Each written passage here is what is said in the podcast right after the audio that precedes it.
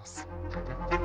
C'est une agence d'architecture navale de réputation mondiale. VPLP Design, basée à Vannes. Depuis presque 40 ans, elle accompagne l'histoire de la route du Rhum, notamment la victoire de Florence Artaud en 90, de la Coupe de l'América, du Vendée Globe, de la Transat Jacques Vabre. VPLP, ce sont Marc Van Petegem et Vincent Loriot-Prévost, qui créent leurs bijoux en 83 à la fin de leurs études à Southampton.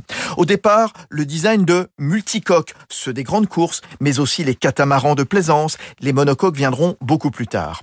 Inspiré par ces Formule 1 des mers, VPLP a imaginé Canopée, un voilier de 121 mètres qui transportera les tronçons de la fusée Ariane jusqu'à Kourou dans moins de deux ans grâce à un système de propulsion mêlant vent et diesel et porté par quatre ailes de 30 mètres de haut, gain espéré en CO2, moins 30%. C'est vrai que VPLP Design se tourne de plus en plus vers le transport décarboné par mer Marc Von Petegem. On développe aussi euh, des ferries euh, à foil qui vont permettre d'économiser jusqu'à 50% du, carburant à vitesse, euh, à vitesse équivalente et en améliorant évidemment le confort des passagers.